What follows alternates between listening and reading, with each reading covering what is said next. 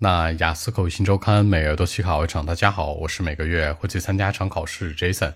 今天和大家分享讨论一下 Part One 当中的高频话题，叫做在网上买鞋子相关。原题这样说的，叫做 Have you ever bought shoes online？有在网上买过鞋子吗？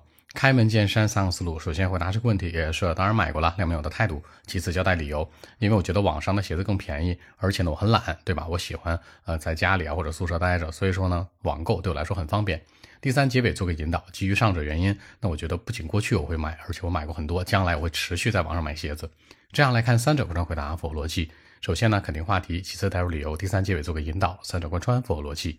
话不多讲，五秒钟，看一下今天内容该如何过渡出来。Well, actually, yeah, uh, sure. I mean, I've bought lots of shoes from the online store. Well, for me, I mean two reasons. Number one, it has a more reasonable price in my mind, you know, the big discount.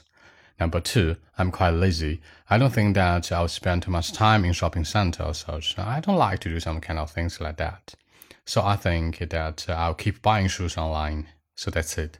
那在结尾的时候呢，这森强调了一下，就是说将来呀，呃，可能我还会持续在网上买鞋子，亮明我的一个态度和引导。考官接下来就问了，那你将来不会去店里买吗？那你觉得在店里买和在网上买有什么区别呢？形成更多话题的比对。好，说几个小的细节。第一个强调网络商店。